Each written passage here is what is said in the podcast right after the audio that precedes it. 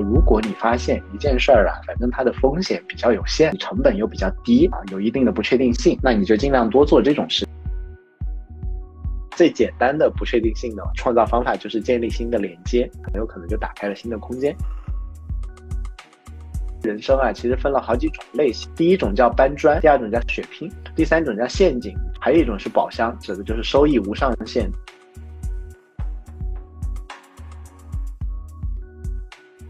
好的，大家好啊！最近更新的两篇主要就是讲说怎么开宝箱嘛。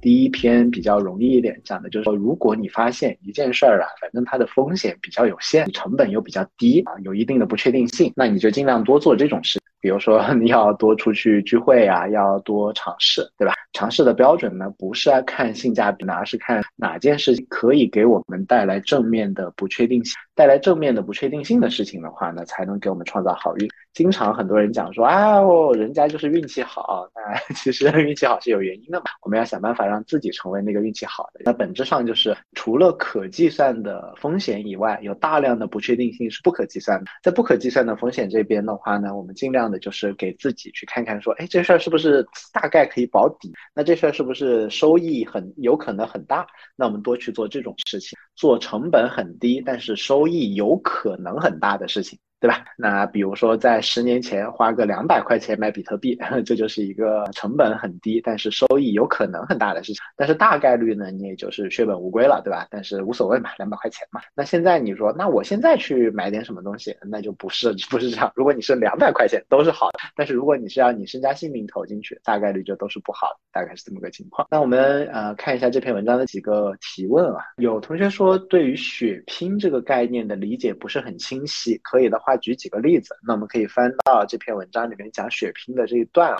呃，这边基本上是在说人生啊，其实分了好几种类型。第一种叫搬砖，意思是我们付出自己的时间精力换取我们所需要的资源；第二种叫血拼，这两种呢本质上都是买卖；第三种叫陷阱，指的就是你一旦沾上了，比如说吸毒，比如说大学生的裸贷，这其实就是你一旦沾上了就会。掉入深渊，还有一种是宝箱，指的就是收益无上限，成本和风险基本可控，但是收益无上限。比如说你去搭讪一个心仪的女孩子，最多也就被摔一巴掌嘛，对吧？但是无所谓嘛，潜在收益可能改变一生，这就是比较划算的事情。那搬砖和血拼有什么区别呢？其实就是血拼往往就是为了获取直接的快感，比如说你在双十一的时候买东西，这就叫血拼 shop。比如说你去吃喝可乐啊，这也是血拼。比如说半夜的时候我们去。吃夜宵撸串儿，这也是血拼。你说爽不爽呢？挺爽的。但是其实呢，每一个爽背后都有代价，这就属于一分耕耘一分收获，一分那个长肉，然后一分爽，对吧？所以它是叫血拼。那搬砖什么意思呢？就是你付出一分努力，得到一分好处。比如说你现在说我好好的学练字啊，把书法写漂亮，那我有一手好字，那你就要需需要付出练习。或者说我工作，我现在那个还不回家，我现在在公司加班，那其实这样子也是叫做搬砖。你搬的砖数越多的话，那你当然赚的钱越也越多嘛。你得到的回报也越好。你练英语啊，我今天又练了三个小时的英语，那你英语当然就变好一点嘛。但是呢，这边不是要鼓励大家这么做，是要鼓励大家不要这么做。因为一分耕耘一分收获，它当然是好事儿。但是你想想，你能搬多少块砖嘛，对吧？所以的话呢，你在公司，比如说现在再加两个小时班儿，其实。大概率你的出头的概率也是不变的，当然比你血拼两个小时肯定是要好啊。但是呢，整体上来讲，对你来说不会有什么好运气的事情发生。但是如果你这两个小时，比如说不是在公司里面搬砖，而是在比如说参加一个行业聚会。或者说你是在，比如说，因为现在还是人工智能很热嘛，你是在发朋友圈说，哎，你突然发现你们行业中间的一个问题是可以用人工智能用 Chat GPT 来解决的，这个时候它其实给你带来的不确定性会更大一点，它有可能就被你的隔壁公司的老板看到了，然后就觉得想要挖你，诸如此类的事情。所以的话呢，你找对正确的事情来做，这个就是宝箱。但是你是一分耕耘一分收获，这个就是搬砖。然后的话，你是把收获过来的生产资料拿去换爽啊，喝可乐，然后买包包，这个就是血拼，大概这么一个概念。啊，能不能这样理解？要多尝试新鲜事物，应该开宝箱尝试的就是以前少做、不熟悉、发生频次低的事情，对吧？是的，这个就是我们下一篇要讲的问讲的事情。上一篇讲的只是要多嘛，下一篇就讲说其实最关键还是要新鲜嘛，对吧？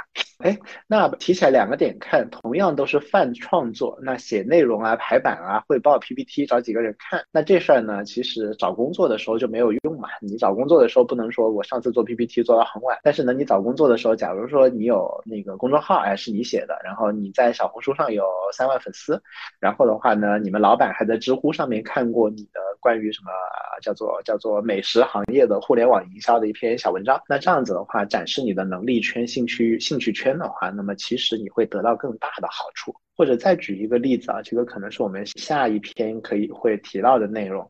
就是你在不同的地方做同样的事情，其实你的性价比也是非常的不一样的。就比如说 参加一个大会嘛，然后人家就觉得上大会只要上台的人都是牛逼的嘛，那他就会过来跟你认识一下，然后不啦不啦不啦不啦。但是这个时候其实我对都是无感的。如果有商业合作的话，那就谈钱嘛。但是呢，我印象中很深刻，就是我有一个有一个不太熟的朋友，他就是直接直接在我的公众号后台打赏了两百块钱。如果比如说给我一个两百块的红包，我会觉得。太少了，你是要干嘛？但是公众号那边，因为我上当时设的上限是两百块钱，他就直接看一篇打赏两百，看一篇打赏两百。哦，当时就觉得这个朋友好有钱啊，他就是就是好大方啊。你在不同的环境里面，人的那个那个他的阈值是完全不一样的。平时可能两万块钱你都不觉得多，这边打赏了你四百块钱，你觉得好多啊。所以大家尽量的你要看看说你在哪里去做工是最有效的啊，不要光在那边自己感动自己说，哎，我又加班了两个小时，我又把排版又美化了一下，这个未必是最关键的地方。那下面说，哎，回想自己成长最快的阶段，确实在做着成本低但不确定性比较高的事情，后来就慢慢变窄，变得不爱改变了，甚至回想起来都不知道自己这几年做了啥。所以我们就可以改变一下呀，对吧？如果你觉得自己已经陷入了停滞，往往不是努力的问题，而是你的不确定性太低了。你可以增加自己生活当中的不确定性。待会儿我那一段再展开讲一讲吧，就是有一些增加自己生活中不确定性的方法。对于外向的人有外向的方法，内向的人有内向的方法。就是对于外向的话，那你就多去参加活动嘛。嗯，最简单的不确定性的。创造方法就是建立新的连接。那你比如说认识了一些新的人啊，很有可能就打开了新的空间。对于内向的人，你说我实在是不想跟人建立连接，你说的那些，比如说你要去搭讪，你要去干嘛，我都做不了。那我自己也是这样的人啊，所以我就会给自己另外一个小招儿啊，就是利用别人来帮助我扩大我的范围，扩大我的不确定性，就是利用人际压力来做这件事情。比如说我跟那个某个商学院合作。那我跟他合作的时候的话，我就心里面就想着一件事情，因为我很信任那个商学院，我就想着说这次合作他提任何要求我都顺着他。然后的话呢，他提的所有要求，比如说他要求我穿绿，穿一点带绿色颜色的衣服，我就把全身都穿绿色，就做的更极端一点。那这样子的话，相当于说你不需要去付出人际上的压力，因为像内向的人很不愿意付出人际交往上的那个压力嘛，不愿意做出一些出格的事情。但是呢，按照我这种做法，就是你是顺着。那个人际压力来，别人要你做什么，你还要多往那边走两。那这个时候其实也是可以把自己打开的。比如说，人家不说穿绿衣服，我肯定不会穿绿衣服，那我还故意穿了一身，顺着他的做，这样子也是可以打开的。嗯，举一个商业上的例子的话，就是我听说了一个公司，他们是做家居的。大家如果是打工的，可能没有想过说，其实老板也很痛苦，老板其实也管不了公司。比如说你是你们公司的一个一个干将，然后给你的钱又不多，那这个时候老板其实对你提出一些要。要变革的要求其实变不了的，对吧？嗯，你也不会懒懒得理他。但是呢，有什么事情就你会理他呢？就是大家一起要同仇敌忾的时候。所以我就听说有这么一家家居家装的老板。他怎么样来让公司更有战斗力呢？他不是自己讲大道理，因为讲了没用。他是接了宜家的订单，因为宜家是以压成本压得很，然后对品质管理高，然后极其龟毛、极极其要求严苛而著称的。他就故意接这种订单，接这种订单相当于你接了一张苹果的订单嘛。接这种订单，那个供应商会把你压迫死，利用外部的一个压力把自己逼到那个方向上去。那这样子的话，你也才能够稳定的出东西。所以大家如果觉得自己比如太确定了，每天就重复做一样的事情。你想打破这个的话，你如果主动有心力去打破的话，那你就主动去做啊，多跑跑，多看看。如果主动没有心力的话，你就趁着自己头脑一热，拍脑袋，比如说说开个专栏啊，收钱，那这种事情或者说你给自己心里下个决心，说我跟谁谁谁合作的时候，只要他们讲什么，我就臣服实验，我就试着说我在他们建议的那个方向上还多走两步，极端化，这样子也是帮助自己打开一点。所以这是我们第一篇的一个大家的提问。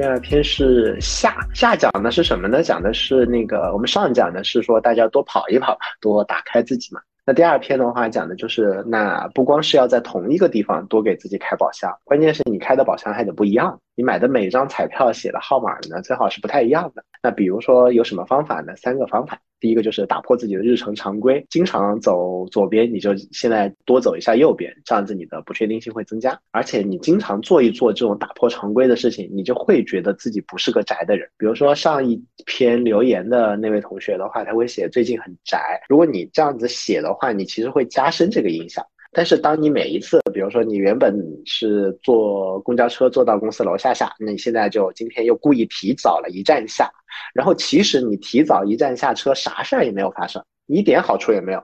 然后的话呢，你每天都做了一些这种扰动性的事情，也有可能就真的没有什么好事儿发生。但是呢，你就会在心里面给自己一个新的认定，叫做我是一个爱折腾一下的人。这样子，你下一次碰到那种不确定性的时候，你的那种心灵的打开会更放得开一点。所以多给自己在平时这种毫无成本的小事情上，是吧？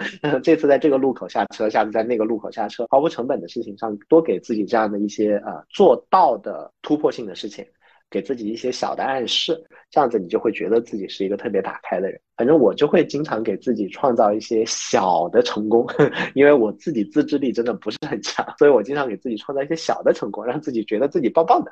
那这样子就做事儿会比较好做一点。所以第一个这件事儿呢，就是建议大家把自己的整个的生活日常日程突破一点。那第二个呢，就是建议大家，如果你有心力的话，我们分成还是分成刚刚的两种，一种是有心力，一种没心力。有心力的话。呢，我自己之前试过一个方法，让自己打开自己的空间的方法，就是每天我会晚上在我的日记里面会检查一下我今天有没有被拒绝。因为像我这种比较，其实我不是很社交的一种人，我其实蛮规避人际关系当中的冲突。然后为了规避冲突，我就会把自己有点缩起来，就是很多边界我会不会去碰。这样子你就慢慢的你的那个那个不确定性就会缩小。那怎么做呢？我会每天检查，说我有没有今天有没有或被人拒绝，因为只有当你今天被人拒绝过，才说明你往外拓了一下。如果每天都没有被人拒绝，只能说明你是个好好先生，你把自己的范围缩的比较小。所以我就会每天常嗯记录一下我有没有被拒绝。如果被拒绝了，我这个任务就完成，打个勾。如果没有被拒绝，那就相当于提醒我第二天要胆子更大一点。所以大家也可以用类似的方法来看看，说我今天能不能查一查自己有没有被拒绝。而这个时候给自己一个特别大的一个心理暗示是一件好事，是什么呢？就是。比如说你想去做一件什么事情，可能会被拒绝，那你现在心里面就会想着说，哎，我这做这件事情，万一被他拒了，我今天晚上那个就可以打勾了。就你会突然把一个很尴尬的事情变成一个很正面的一个任务的完成，这是心态的改变。所以呢，如果你最近心力呃比较有心力的话，可以去做一下这个事情，然后这样子是可以帮助自己打开的。我用过用过几个月这个这个方法。但是呢，为什么说我用过几个月呢？就是后面确实没有坚持，就是我发现这个东西还是有点反人性，就就是你每天要提醒自己，然后一半的时间做得到，一半的时间做不到，是吧？那还是有点反人性。所以后来对于我这种比较怂的人的话，我就用了相反的方法，就不要求我主动的去做什么啊，因为我我规避人际冲突嘛，那我就其实挺想听别人，那我就会在某些我觉得安全的合作上面故意的去听别人，就好像我刚刚举的那个跟某个商学院的合作，我会。我因为我很相信他们，所以我最后就会有一次合作当中，我就会给自己其实偷偷的下了一个那个指令，就是这一次的话我会听，这一次我会听，那听他的，然后而且我会走极端的听，所以他们的小朋友不管那一次合作当中说什么样的建议，比如说建议我多加例子，还是建议我往这个方向走，我都会说好，就往这个方向，好搞。尤其是当我觉得他的建议不靠谱的时候，因为觉得他建议靠谱的时候，我其实还是没有打开。但是如果他的建议我觉得不靠谱，那往往就是我的一个盲点。那么在一个充分信任的合作当中，你充分的按照一个你觉得不靠谱的方法去做，这样子是可以把自己的不确定性给拉大的，你可以把自己空间给再打开一点。而且，当你如果他真的不靠谱，但是你又在不靠谱当中找到了一条靠谱的路，往往就是可以逼你思考这件事情上升一个维度，否则你没有办法把它同正起来。所以我觉得那一段时间对我的整体的一个打开也是非常顺利的一段时间。所以大家如果你是比较偏社牛一点呢，你就可以多去撞一撞，多去被拒绝。然后，如果你是社恐一点，像我一样的话呢，你就可以多利用别人，利用一些信任的合作关系当中的的压力，把自己拖到不同的方向上去，这样子可以更加帮助自己打开。就比如说，我现在觉得自己经常被朋友批评，就是对于钱没有什么欲望。那这样子的话，所以我现在就会特别喜欢跟特别想赚钱的人一起合作，不管合作什么事情。然后我就特别喜欢，就是他每一句上来就谈钱。然后这样子的话，他就会把我往这个方向拉。这种比我每天早上提醒自己说你要注意赚钱啊，这种空口号要有用一百倍。所以利用关系，利用利用合作，然后把自己往往自己不适应的方向拉，这样会更好。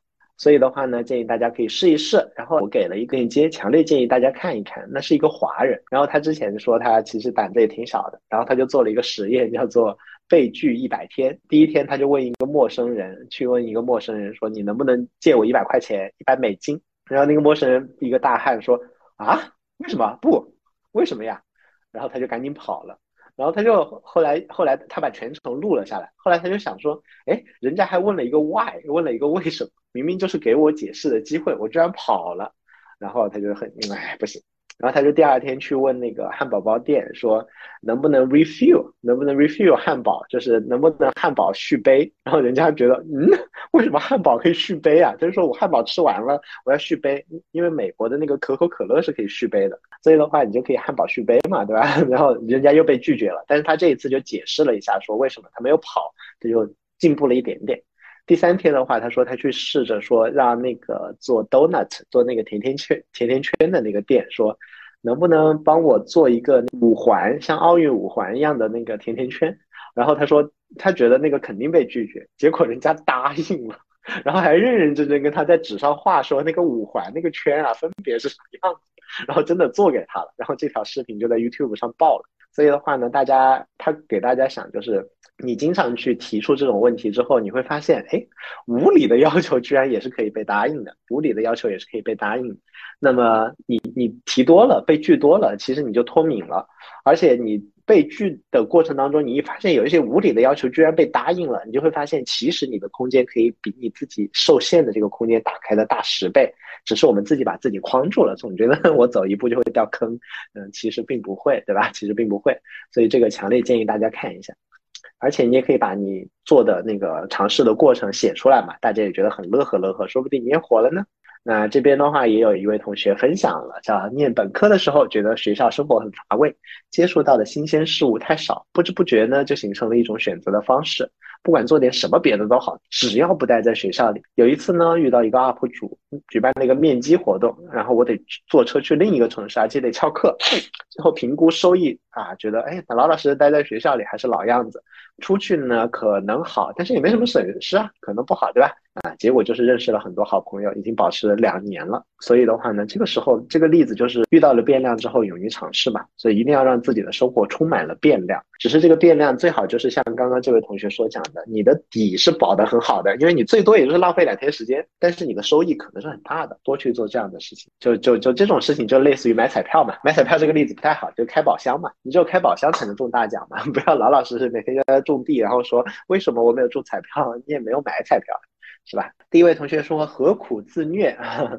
其实我觉得自虐就是这个世界就是这样的，就是反正你都被虐的，人生即苦嘛，就是我们总是总是苦的，只是这个苦有两种，就是一种是自找苦吃，一种是生活给你苦吃。自找苦吃的时候，是心情稍微好一点。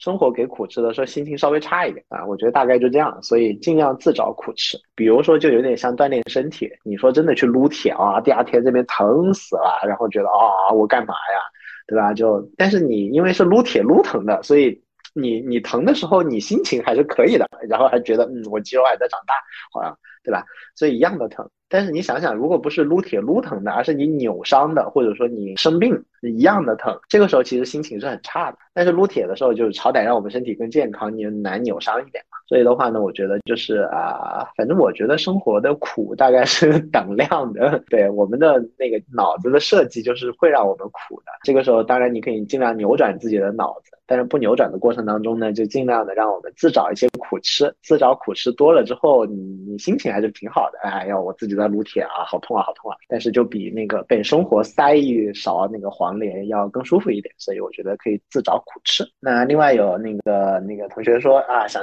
向任老师提一个要求，随便啊可以啊，一起上一次直播推广福格行为模型习惯养成法，我还解读过福格行为模型这本书呢。大家去现在去战卢的 APP 里面有。我讲的那个福格行为模型，对福福格行为模型习惯养成，习惯养成是一件很好的事情，大家可以用福格行为模型，然后也可以去，以往你可以把自己的那个什么视频号、公众号发在下面，然后大家可以去看看。最近实在是没有时间 直播连麦了，对，下一次你可以发你的那个东西，我看一下，然后我们看看以后怎么样合作，好不好？然后大家也会发现，说你其实这样子，你你比如说像刚刚这位同学的这个做法，其实就非常的好，因为他做了之后，他有什么损失呢？他不会有损失的，对吧？就是提了一个一个这样的要求。然后提了这个这个要求之后的话呢，无非无非几种情况，一种就是直接被拒绝，说不可能；一种呢就是马上被答应，然后说那个那个那个好呀好呀，我们以后直播；还有一种呢就是像我这样，然后觉得说，哎，那我们以后看看有什么合作的机会。但这样子的话呢，你会发现说，这个这个被答应的这个人，他其实会觉得说，好像我欠了点什么，对吧？我欠了一个账，然后好像，然后以后人家可以来向我要这个账。这个时候他凭空的创造了一个欠账的一件。事情，你凭空的给别人创造了一个说他好像欠你的什么的那种感觉，这其实很好的。你多在这种社交媒体上，其实多做这种尝试，不会有什么损失的。有啥损失呢？对吧？所以的话呢，我觉得这样大家可以多向多向这位同学学习。然后还有像上次，比如说我提过一次那个潇潇，因为我在百姓网参加一个活动，有一个演讲，然后他就坐在我旁边了，然后后来就说，哎，那跟找你聊一下，然后后来就说，哎，你住哪里啊？然后我们打车的时候，我打车，我就说，那我送你回去吧，那就一路上又开始聊别的东西，这样子其实就是直接马上你就可以建立到非常多的连接，你无非最多也就是被拒绝嘛。但是被拒绝就也你也不少一斤肉也掉十块钱是吧？有什么问题呢？对吧？所以的话呢，大家可以想想，你有什么方法可以创造这种非对称的优势？比如说你是我们刚刚讲说你努力工作，可能还不如你现在努力的学一点 AI，学一点 ChatGPT，然后成为你们公司第一个会用的人，然后教赶紧教别人，这样子你弯道超车会更厉害。所以的话，大家可以赶紧把这事儿给弄起来。你两个月之后再弄，其实就。就没有什么用了，一定是有一个时间差。那另外一个就是你找不同的地方，比如说你在这种啊某个人在直播的这种地方，然后呢，然后再吆喝，然后再说，哎，我们给我们聊一个什么话题，这样子比你比如说去某个大会上，我刚刚有一个大会在邀我，比大会上然后去跟那个人换名片什么的要管用一百倍，对。然后，所以现在其实，在不同的地方、不同的渠道，你做的事情性价比、投资回报率是完完全全的不一样的。所以我觉得这个就可以，可以大家可以好好的、好好的看一下。好的，那今天的分享就到这里。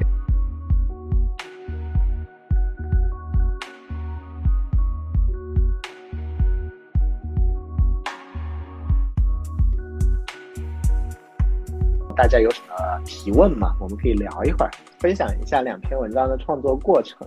我其实不是 不是写东西的人，对，所以的话，我的没有那个那个正常的一个创作过程啊。首先，我们定义目的，定义目的，我其实是希望说，借由我的有结构化的输出，借由大家的关注，逼我把我在某一方面的思考更加的成型和体系化。所以呢，我其实输出是我的手段，而不是我的目的。所以这是第一件事情。那输出是我的手段，而不是我的目的的话呢，我就会怎么做呢？第一件事情就是会借由这个输出的压力，会倒逼我去看很多书。啊，所以我基本上把所有市面上关于只要跟运气和不确定性有关系的书全部都看了，大概有几十本纸质书，一百本电子书吧。全部都看了中英文的。首先的话，我就觉得说，你就逼着看东西。然后的话，我会很快的出一个大纲。然后大纲里面，我看书的时候的话，这个时候你就会发现吸收效率远远的大于我不想写书的时候。因为不想写书的时候，你看一本书就会觉得哈这里好好看，好好看，然后画点线，然后就忘了。但是有些书我之前看过，然后这次我有一个大纲的时候，你看那个书的时候，就好像你你是在超市购物，你你家里确实比如说缺卫生纸，缺缺洗发水，你在购物的时候就会看得见那瓶洗发水。但是如果你超家里不不缺洗发水的时候，你是看不见那瓶洗发水。所以的话呢，你有一个输出的东西，你有一个输出压力的时候，你在逛这种书的时候，你就会觉得哦，这个可以用在我哪里，这个可以用在我哪里，所以你就会把它们都贴过来，然后你就会把它们按照分门别类都贴好。但是这个时候就是一团混乱的，只是把它分了一个大大的框架，比如说有多少章节，那每个章节的话，我看到有相关的东西，我就会开始往里面贴。那这边大概有大量的大量的输入，有书。那输入完了之后的话，到真的写的时候的话，我是用那个类似于卡片笔记的方法。就是我会在 Obsidian 里面，然后把我那篇文章整理一下，然后写成好多个小卡片，然后我再把卡片重新整理成一篇文章的结构，然后这样子为什么要用卡片？是因为一个小卡片是以后可以复用的。但是，一篇文章是以后比较难复用的，所以我会把它整理成很多小卡片，然后最后呢，在那个卡片的文章输入到 Notion，然后 Notion 的话，再由严磊同学帮我帮我拷贝到那个那个小包桶里，大概是这么一个过程。所以第一步的时候，其实是我在大量的阅读，阅读完了，我脑子当中会形成一个框架，就是相当于比如说分了分了有一个模型，有有一个我自己的模型。那第三步的时候还是大量的阅读，但是这一步就会去摘果子，把那些果子塞到这个模型里面，哒哒哒哒哒，这里塞那里塞。塞好之后，都塞的都是乱的，每一个格子里面都是很混乱的一堆素材。然后我会把那堆素材做成很多张卡片，然后放在那里面，然后再把卡片形成文章，然后文章的话贴到 Notion 里面，然后 Notion 里面在那个小助理帮我帮我发上来。那这边的话呢，原本是希望用 AI 帮我一下了，但是后来发现 AI 在中文方面真的不咋地。然后早几天还跟徐文浩提了一个需求，说能不能全文帮我那个让 AI 帮我改，不要一段一段的。然后发现帮助不大，所以大概就就这样。但是最近也开始强逼自己用 AI 用一些，那主要是用在创作的两个方面，一个就是说它能不能帮我说发散一些想法，比如说我会告诉他说，我认为位置你所在的位置。比你做什么对于影响你的运气和成功率影响率影响的权重更大。那你帮我展开讲讲，然后他就会给我很多很多的思路，然后会影响，就就有些思路角度我可能没想过，所以这是一个写作的一个 AI 对我的帮助。因为第一个帮助不大，所以我就后来会用另外一个帮助，就是我就会假想一个用户，我会说他是一个创业两年的谁谁谁，然后他现在怎么样怎么样，我会跟 AI 灌输他是一个，然后我说我是一个教什么什么的教授，然后你现在遇到了我。你会想向我提出哪些问题？然后我通过这些问题去想说，哦，原来他这个状况会想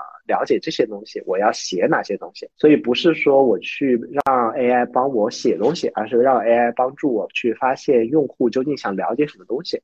所以这两个地方是 AI 来教我的。OK。那我是怎么安排自己的输入时间？我其实没有怎么安排自己输入时间。对，呃，我一般的话，我的输入的话，大头是书籍。我先我先讲是输入输入源吧，信息源。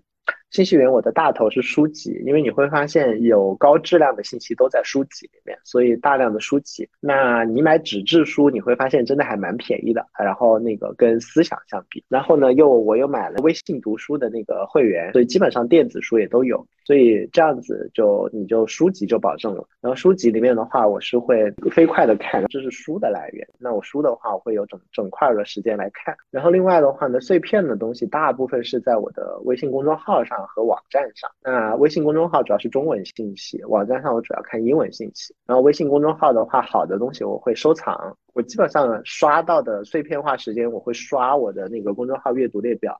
但是呢，会看到好的会收藏，不会马上看。然后的话呢，我在上网的时候也是这样，我的碎片化的阅读都会用那个我我用的是 Readwise Reader，好像八美金、七美金一一个月，看到好的就收藏、收藏、收藏。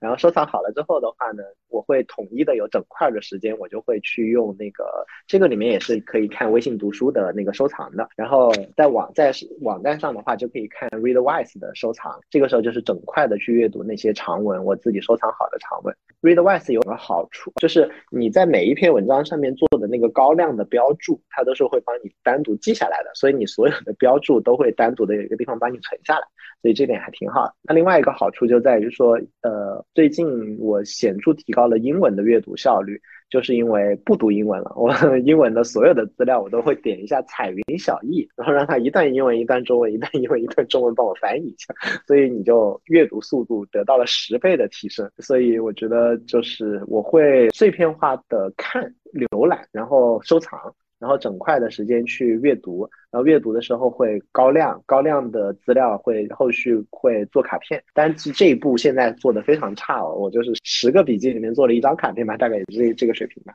普通年轻人工作以后想先实现阶级上升，对啊，每个人都想实现阶级上升啊，对，这个不是个问题，只是说大家一定要破除一个误解，就是你的阶级上升跟你完成本职工作这两件事情未必是相关的。对，它有可能是相关的，但是未必。就我们有的时候，因为我们从小就是就是学生嘛，对吧？学生会有一个误解，就是会觉得说，比如说九十分的考分就比八十分要好，那不是这样的。